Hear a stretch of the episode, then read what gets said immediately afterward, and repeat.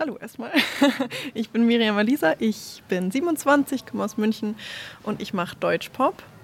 Ich arbeite aktuell an einer, an einer EP, die sich mit dem Thema psychische Gesundheit beschäftigt, ähm, weil ich das sehr wichtig finde, dass man darüber redet. Okay, gleich zu dem, äh, wie du deine Musik beschreiben würdest. Ähm, kannst du die in drei Worten zusammenfassen? Ehrlich? Boah, das ist echt schwer. Emotional und echt. Und was willst du, wie sich deine HörerInnen fühlen, wenn sie deine Musik hören? Was soll es bei denen auslösen? Ich fände es super, wenn sie sich verstanden fühlen, weil psychische Gesundheit echt so ein Thema ist, was, worüber halt nicht geredet wird. Und ähm, das möchte ich so ein bisschen ändern. Ich möchte halt, also ich bin der Meinung, psychische Krankheiten sollten genauso betrachtet werden wie physische Krankheiten. Und dazu möchte ich beitragen. Ich möchte, dass sich meine Hörer verstanden fühlen. Nicht alleine mit dem Thema, weil das ist man niemals. Man ist nie alleine. Man kann sich immer Hilfe holen.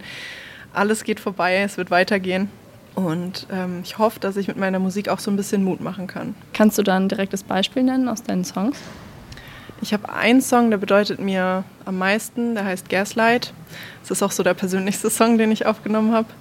Der behandelt das Thema Gaslighting. Gaslighting ganz knapp erzählt ist so die psychische Manipulation, also wo der Täter seinem Opfer ähm, seine Realität abspricht, die Wahrnehmung irgendwie ähm, anzweifeln lässt und man verliert sich so ein bisschen selbst und das ist mir eben auch passiert. Ich hab, ähm, war in einer Beziehung mit einem Narzissten, der mich sehr krass manipuliert hat und da habe ich dann auch eine Angststörung daraus entwickelt und konnte zeitweise auch meine Wohnung nicht mehr verlassen und es war sehr, sehr heftig mit Panikattacken, Ängsten, Depressionen.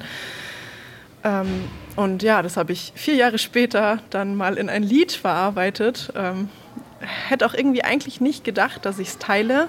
Fand es dann aber eigentlich doch wichtig, weil ich will ja genau, dass man drüber redet. Auch wenn man sich dabei irgendwie scheiße fühlt und echt viel von sich preisgibt und sich super verletzlich macht, ist es halt super wichtig, drüber zu reden. Wenn du jetzt ähm, dein gesamtes musikalisches Leben betrachtest, was war so einer der schönsten Momente oder die schönsten Momente? Tatsächlich, wo ich im, im Feuerwerk in der Kranhalle gespielt habe.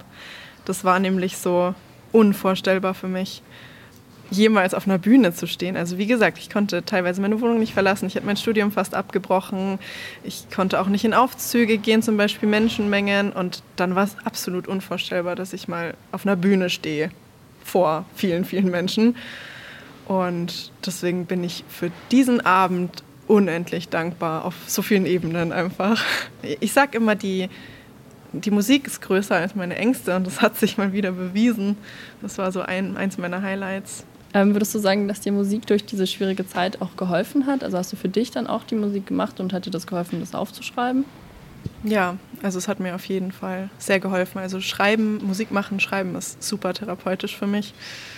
Ähm, ich kann Dinge super gut verarbeiten, indem ich ähm, eben Texte drüber schreibe und ähm, die dann auch an die Welt rausbringe ich finde, Musik gibt einem so die Fähigkeit, im Moment zu sein und alles andere um sich herum auch für so eine Zeit zumindest mal auszublenden und einfach mal ja, Hier und Jetzt und so frei zu sein. Wenn du magst, können wir noch so ein kleines Spiel machen. Es ist einfach nur dieses, äh, würdest du eher. Würdest du eher immer singen müssen oder nie wieder singen können?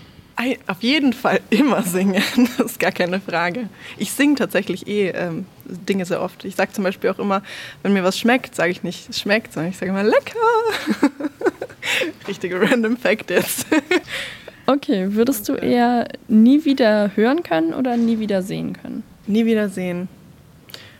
Ja, also wie gesagt, Musik ist so eins meiner Hauptlebensbestandteile. Machen, hören, es gibt mir so viel. Natürlich wäre nicht sehen können auch sehr scheiße, aber ja, wenn ich mich entscheiden muss, dann nehme ich das Sehen. Würdest du eher dein Lieblingsgetränk nicht mehr trinken oder dein Lieblingsessen nicht mehr essen? Ich habe tatsächlich gar nicht so ein Lieblingsessen. Also ich, ich, ich liebe Nudeln in allen Variationen, aber jetzt nicht so eins. Aber ich liebe Spezi über alles, deswegen. ich würde lieber nie wieder mein Lieblingsessen essen. Wo siehst du dich in einem Jahr? Hoffentlich auf Bühnen ich hoffe, dass ich in einem Jahr gut von meiner Musik leben kann. Das wäre so mein Traum. Das fände ich sehr, sehr schön.